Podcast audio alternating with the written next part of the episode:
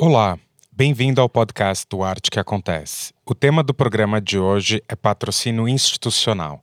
Para falarmos sobre o assunto, convidamos Paulo Vicelli, diretor de Relações Institucionais da Pinacoteca de São Paulo.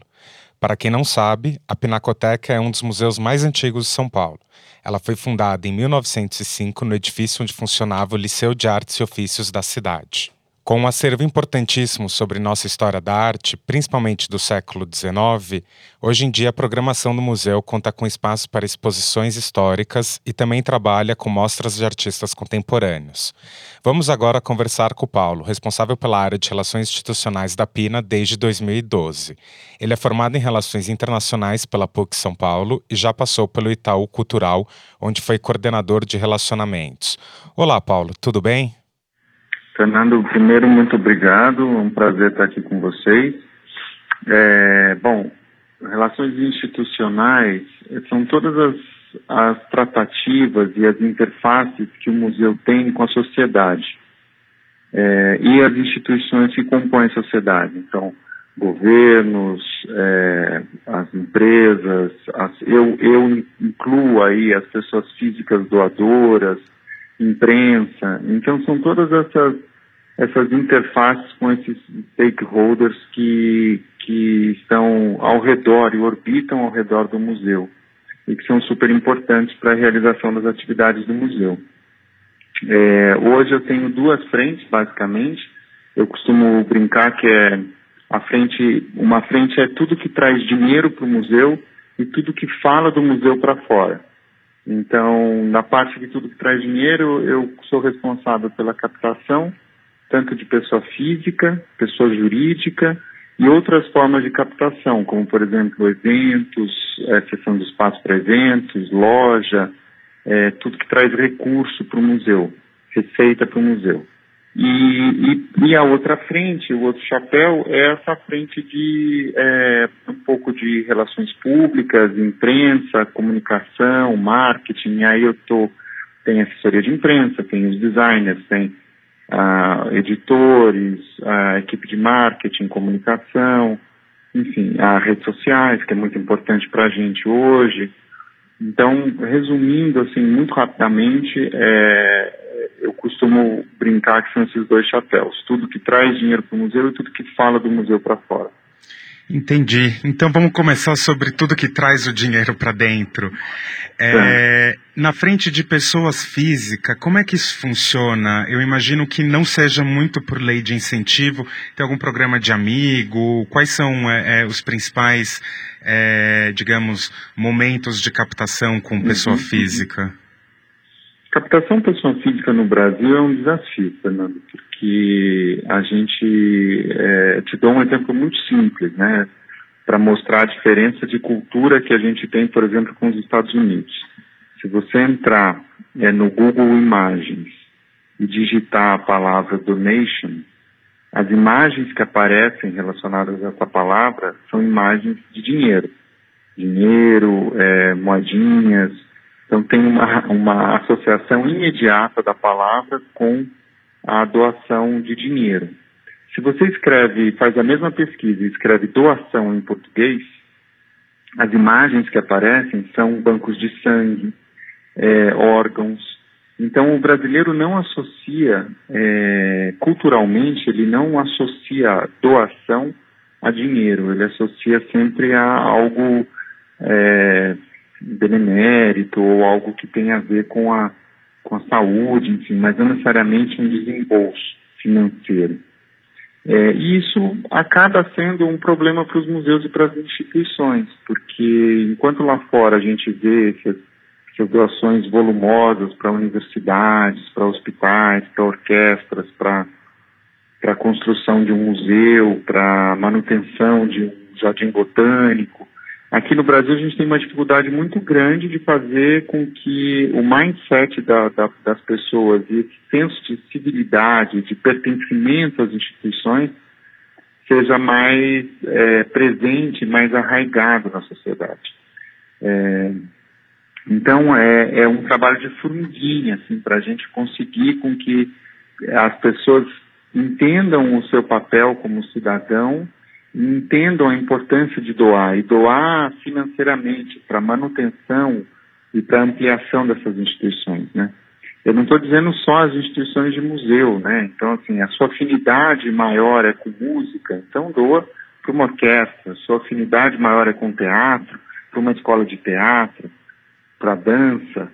E para quem gosta de museu, frequenta museu e, e é apaixonado por museu, né, e reconhece a função é, do museu na sociedade como um, um, espaço de vanguarda, mas também um espaço de pensamento, um espaço de pensamento de vanguarda, mas também um espaço de salvaguarda de uma memória é, e quer ajudar a manutenção disso. Então, doar também financeiramente para a manuten manutenção desses espaços. Né? No caso da Pinacoteca, 40% do meu orçamento vem de captação.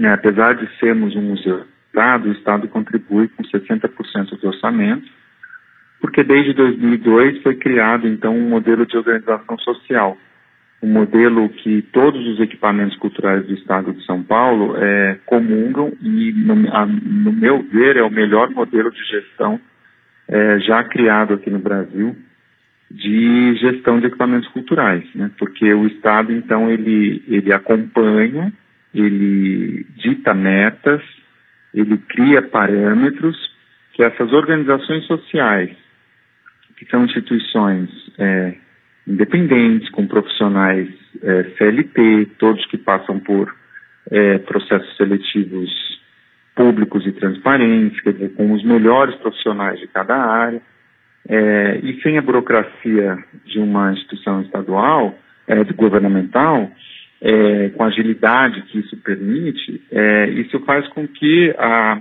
de, pudessem, por exemplo, dar um salto, tanto do ponto de vista de gestão, quanto do ponto de vista de atração de público, comunicação, ações, é, exposições, atividades, né? É, é notável o quanto São Paulo tem uma, uma é, uma pujança nesse sentido, né? E tem se destacado no Brasil e eu, eu acredito muito isso a um modelo de organização social. Mas, é, fechando esse parênteses, quer dizer, ah, esses 40% que são captados pela, pela Pinacoteca, para manutenção da Pinacoteca, são é, recursos que vão para manutenção, mas vão também para fazer o museu ser esse museu vivo, museu ativo, com exposições temporárias, com é, programação pública, né, com espetáculos de dança, com espetáculos de música.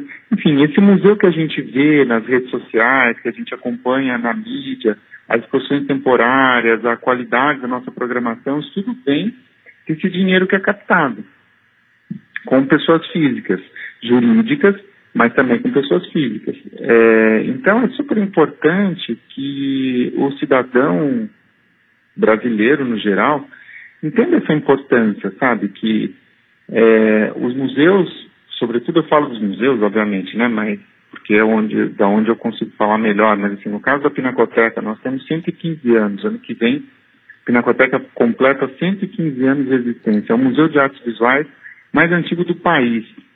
É, e ele sobreviveu 115 anos por conta dessa, dessa, desse sentimento de pertencimento que a sociedade, sobretudo paulista, tem é, desse museu. E o tanto que foi doado para ele, não só de dinheiro, mas também de tempo, de trabalho, de obras, em obras também, obras de arte. Então, enfim, esse, é, esse museu de 115 anos só é possível graças a esse engajamento da sociedade civil. E isso que a gente tem que incentivar e cada vez mais é, é, propagar isso, né? Então, no caso da Pina, respondendo sua pergunta, eu fiz uma digressão super grande, mas Foi ótimo. respondendo sua pergunta diretamente, sim, a gente tem dois programas de captação e de envolvimento de pessoas físicas dentro do museu, né? Costumo dizer que nunca é só uma captação, não é só um dinheiro que é dado, mas é um dinheiro que é dado, mas esse, esse cidadão que doa esse dinheiro, ele acaba participando do dia a dia do museu e tendo uma série de possibilidades de acompanhar o dia a dia do museu. Né? Então, é, são dois programas, um programa de amigos, que é um programa é, muito parecido com quase todos os museus é, do mundo. Então, você tem cinco categorias, você começa em 200 reais e vai até 3 mil reais. São doações anuais, então é uma doação, uma parcela de 200 reais, não é todo mês 200 reais. Então é uma vez só, você doa 200 reais para o museu, é, e aí você tem uma série de benefícios com entrada, descontos, visitas guiadas, é, tem algumas parcerias com outras instituições, enfim. Então, é, essa é a forma que o museu tem de agradecer a essas doações dessas pessoas que acreditam na causa da Pinacoteca. É, e um outro e, e esse dinheiro, esse dinheiro que advém do programa de amigos é um dinheiro livre, é um dinheiro que eu posso, como instituição, usar para trazer, com, contratar uma van para trazer crianças ou idosos para o museu, reparar um, um, uma questão de infraestrutura, comprar um alarme novo, trocar uma moldura. Então é um dinheiro que eu posso administrar livremente. O outro programa que eu tenho de engajamento da sociedade civil dentro do museu é o programa de patronos. O programa de patronos já é um programa com objetivos um pouco diferentes. Ele é um grupo menor, hoje somos 120 patronos mais ou menos, que doam valores mais altos, é, e aí esse recurso ele vai especificamente para um fundo para comprar obra de arte contemporânea para o museu.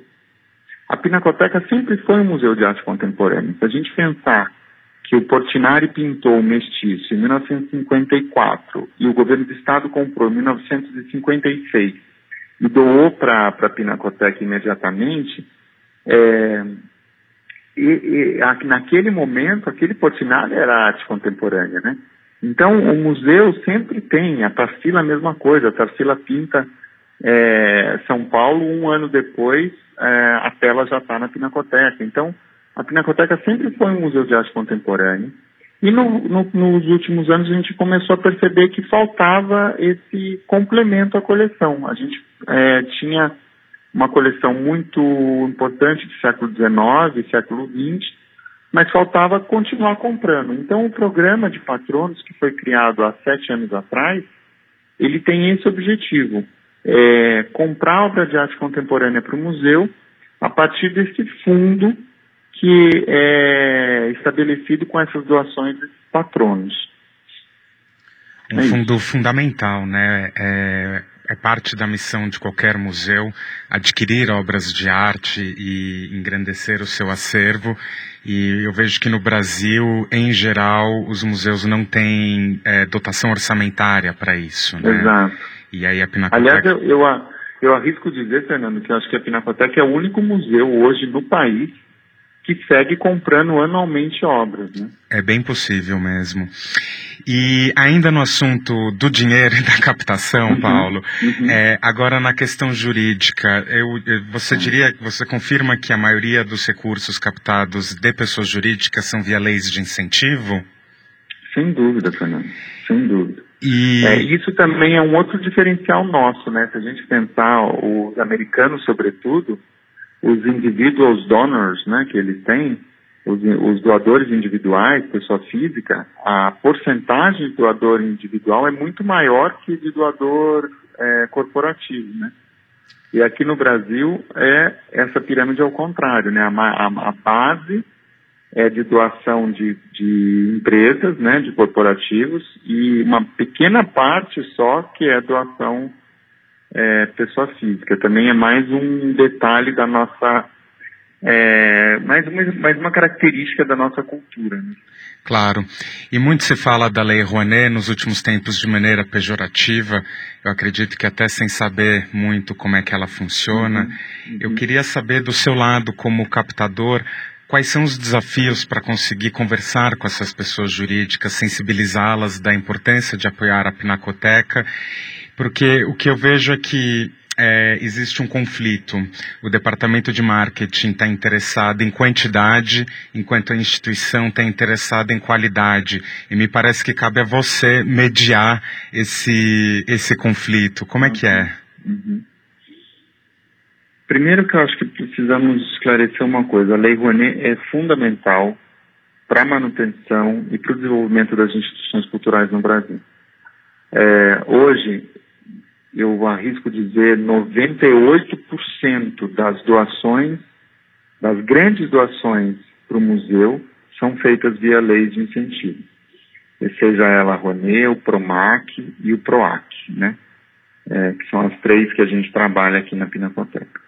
Então, as leis são fundamentais para o fomento, para com que as instituições possam sobreviver é, num cenário que a gente vive hoje, né? Então, é muito importante essas leis. Obviamente que elas precisam ser aprimoradas, que elas precisam ser atualizadas, que elas, que elas precisam passar por um, por um lifting, alguma coisa. Concordo, a gente pode debater ponto a ponto, mas assim, elas são fundamentais e importantíssimas para para que a Pinacoteca, por exemplo, consiga fazer o que ela faz, consiga dar gratuidade aos sábados, que é o, eu acho também outro outro diferencial nosso. Eu não conheço museu, são poucos museus do mundo que dão gratuidade no seu principal dia de visitação, né? E eu só consigo fazer isso por conta desse apoio que a gente recebe também via lei de incentivo. É, é um desafio quando a gente conversa com o patrocinador. Mas eu sinto, Fernando, que cada vez mais os patrocinadores têm entendido também as nossas especificidades, sabe, enquanto museu, assim, né? Então, eu nunca, por exemplo, eu, eu, estaria mentindo se eu dissesse a você que eu já, já tive algum pedido de algum patrocinador nesses sete anos que eu estou na Pinacoteca, algum pedido de algum patrocinador é, para fazer alguma exposição específica, para retirar alguma coisa ou para colocar alguma obra, para mudar alguma cor. Nunca eu tive nenhum pedido desse tipo. É, eu, eu, sinto que as empresas elas entenderam, pelo menos as que trabalham com a Pinacoteca, com as quais eu me relaciono, elas entenderam muito bem a nossa, o nosso papel é, a nossa capacidade de reverberação da marca e o potencial é, que a marca tem ao se associar a um museu como a Pinacoteca. Né? Um museu que tem história, um museu que tem qualidade no que apresenta, que tem uma idoneidade do ponto de vista fiscal e da gestão do dinheiro, enfim. Então, e, é, essa associação de marca, ela tem sido vista por essas empresas com as quais eu me relaciono aqui no museu, é, como um grande asset, uma grande oportunidade para essas marcas se associarem a, a uma instituição como a Pinacoteca. O que eu percebo também é que todas elas hoje em dia, e não é só essas empresas, mas própria, o próprio museu também busca isso, quer dizer, uma via de mãos duplas, é, criar experiências para esses patrocinadores e para os nossos visitantes. Então, a palavra experiência hoje está muito na moda, mas é, é, é, isso, é, mas é realmente isso, assim, é, para a gente o que é importante é que esse patrocinador, ele se sinta parte do museu e que o museu possa também contribuir para esse patrocinador no sentido de devolver a ele é, as oportunidades, as experiências e o encantamento que ele quer trazer para os seus, seus clientes e para sua marca. Então, eu acredito sempre o patrocínio como uma parceria, realmente, um win-win. Né? Obviamente que eu sempre brinco que é, eu adoro quando no dia 20, no dia 30 de dezembro, me liga um, um, patrocinador desconhecido e fala, oi, tudo bem, eu tenho um milhão aqui de reais, a Pinacoteca pode receber? É, tudo bem que aconteceu isso uma vez só, tá? Mas é, é, eu adoro quando isso acontece. Obviamente, é dinheiro, a gente precisa. Mas esse patrocinador é um patrocinador que não, não é um patrocinador engajado com a causa. Ele é um patrocinador de ocasião. Então, no, no próximo ano, ele não vai mais patrocinar o museu e vai para uma outra área, e vai para e vai para, enfim, escolher outro foco de apoio, né? É, o que para a gente é muito legal é estabelecer esse relacionamento, criar esse vínculo, construir uma parceria de fato, de longo prazo com os patrocinadores. Hoje, os meus patrocinadores, eu tenho por volta de 30 patrocinadores corporativos no museu. A maioria deles, eu diria 80% deles, são patrocinadores que estão com a gente há mais de 3, 4 anos.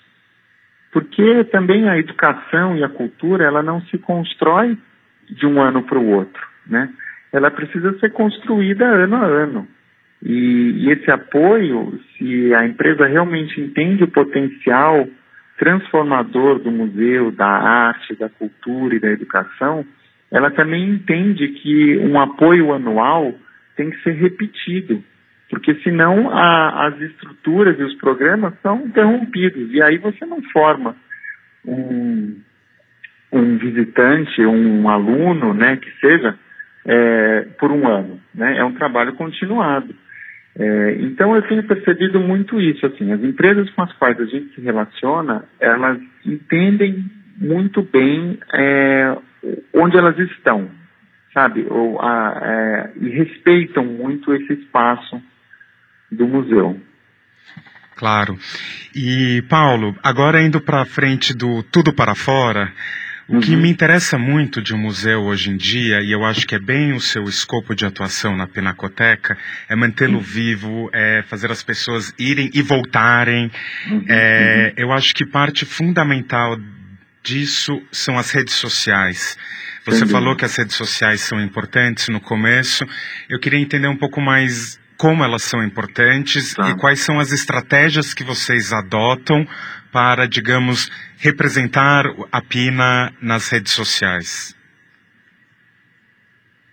Fernando, assim, as redes sociais para mim hoje é, são talvez o meu canal mais direto, talvez não, é o meu canal mais direto com o meu público, né?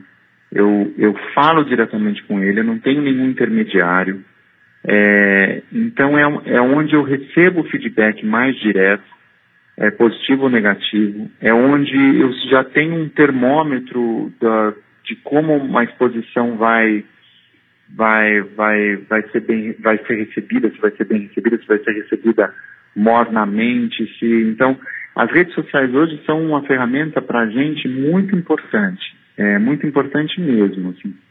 É, e eu acho que, sobretudo, ela é importante pelo engajamento que ela gera pelo brand awareness que ela gera, sabe? As pessoas saberem que existe a Pinacoteca. Então, é, eu talvez aquele seguidor que, que acompanha a gente do, de Rio Branco, no Acre, talvez num, nunca tenha ou tenha uma oportunidade de vir ao museu em algum momento, mas ele não tem isso na porta de casa, né? A Pinacoteca não está lá, ele não vem aqui todo dia. Então, é uma forma de, eu, é, de fazer com que o museu consiga também ter uma relevância para pessoas para além dos seus 500 mil visitantes ano físicos, né?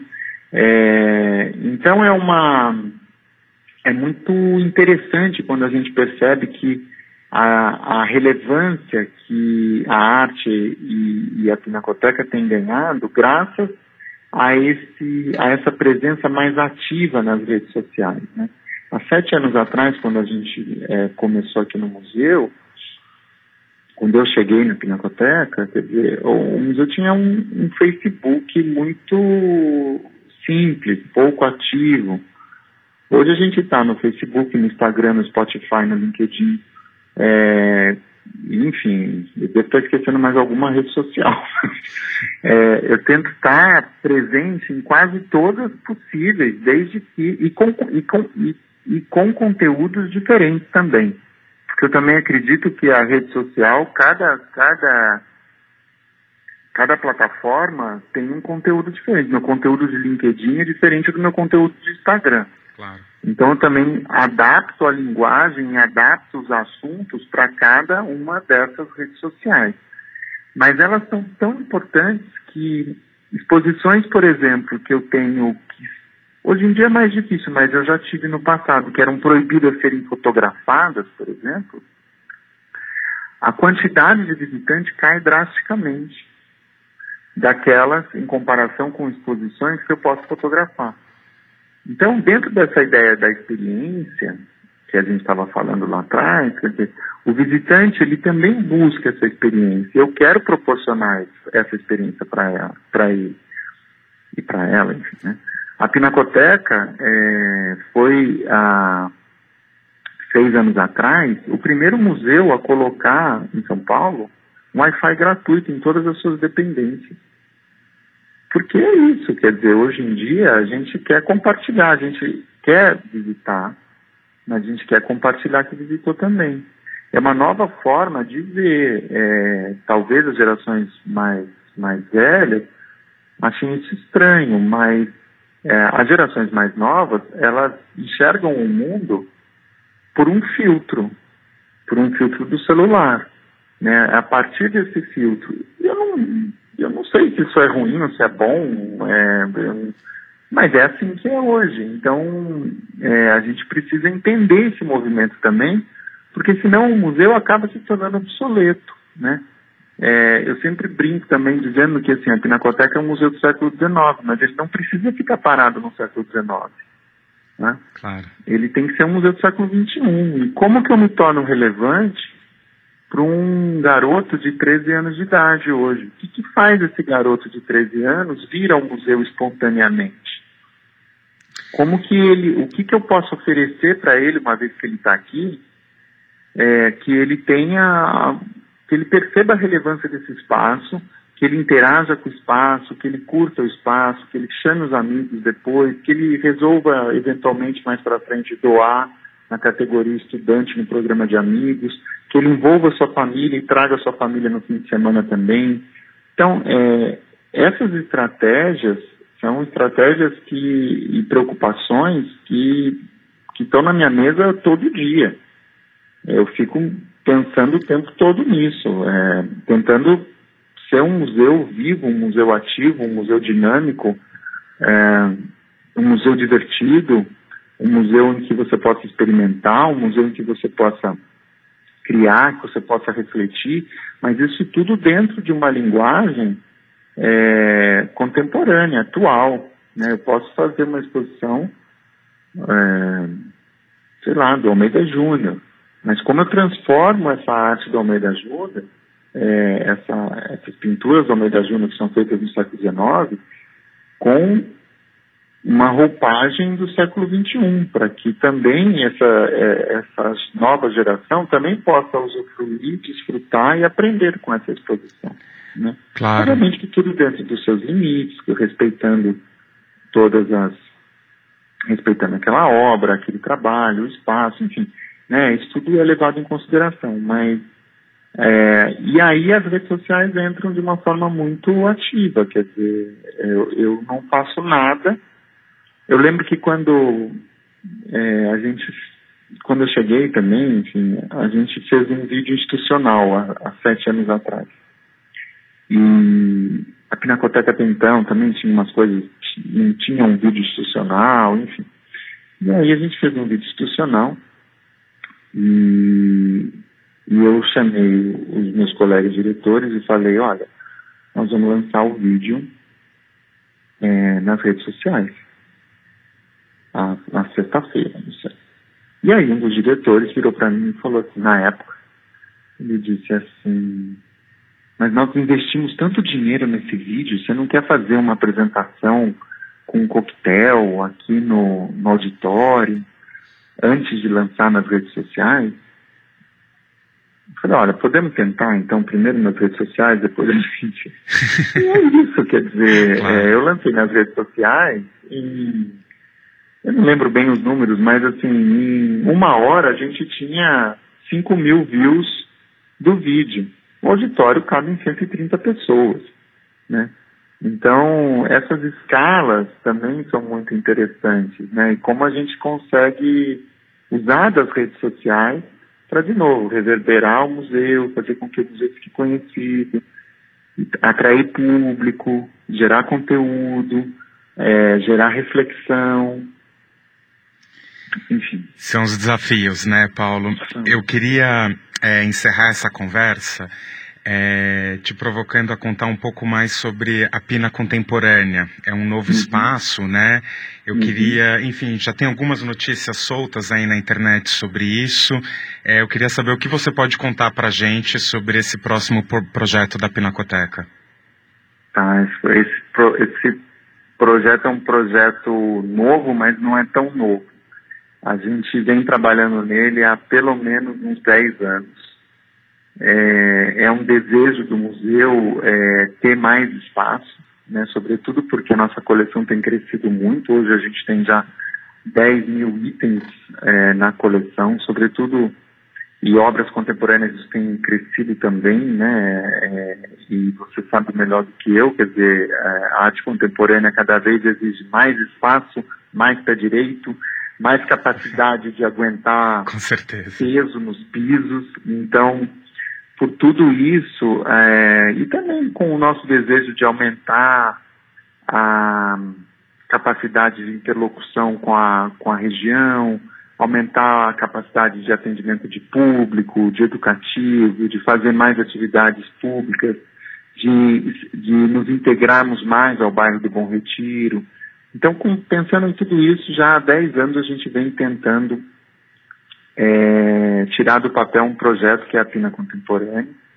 Esse edifício da Pinacoteca Contemporânea, ele já foi, esse espaço já foi destinado para o museu, pelo governo do estado, então ele fica ao lado da Pina, da Pina Luz, né? Hoje a gente tem dois edifícios, né, só para dar um panorama. Hoje a gente tem dois edifícios, a Pinacoteca de São Paulo possui dois edifícios. A Pina Luz, que é aquele prédio bem conhecido do Ramo de Azevedo, reformado pelo Paulo Mendes da Rocha, que fica em frente à Estação da Luz, dentro do Parque da Luz, né, de tijolinho e tal. E a Pina Estação, que é um segundo edifício, que é também um projeto do Ramos de Azevedo, que fica aqui ao lado da Sala São Paulo e é onde foi o antigo DOPS, né, o Departamento de Polícia durante é, os anos de 64 e 82. É, então, é, esses dois prédios agora vão ter um terceiro prédio, um terceiro irmão, que é a, a Pinacoteca Contemporânea, que é esse espaço que é, vai ser construído onde antes era uma escola Prudente de Moraes, é, na rua Tiradentes, com a Ribeiro de Lima, também dentro do Parque da Luz. Né? A gente está na fase de aprovação dos órgãos de preservação do projeto. O projeto vai ser desenvolvido, foi já desenhado e vai ser é, desenvolvido pela, pelo escritório de arquitetura chamado Arquitetos Associados, que é um escritório de arquitetos de Belo Horizonte. Como referência, eles fizeram é, várias coisas em Motim, como, por exemplo, o pavilhão da Cláudia Andujar, o pavilhão do Miguel Rio Branco. Então, é uma turma que conhece muito bem as especificidades de uma construção de um espaço de museu. É, e a gente já deve começar a captar é, ano que vem para a construção desse espaço novo. Demais. Desejo é, todo sucesso para essa nova frente da Pinacoteca. É um lugar que eu adoro, frequento muito e, e acho que vocês têm feito um trabalho muito bom de posicionamento do museu aqui na cidade de São Paulo. É, aliás, semana passada uma pessoa reclamou que a fila para entrar estava enorme na Pinacoteca. Isso me enche hum. de orgulho, Paulo. também. É. Então, parabéns para você, para o Johin, para toda a equipe aí. E muito, muito obrigado pela participação aqui nesse episódio do podcast. Foi um prazer tê-lo conosco. Fernando, agradeço pra caramba. Muito obrigado pela oportunidade e te espero aqui sempre. Sempre é bem-vindo. Claro, um abraço. Tchau, tchau. Outro. Tchau, tchau.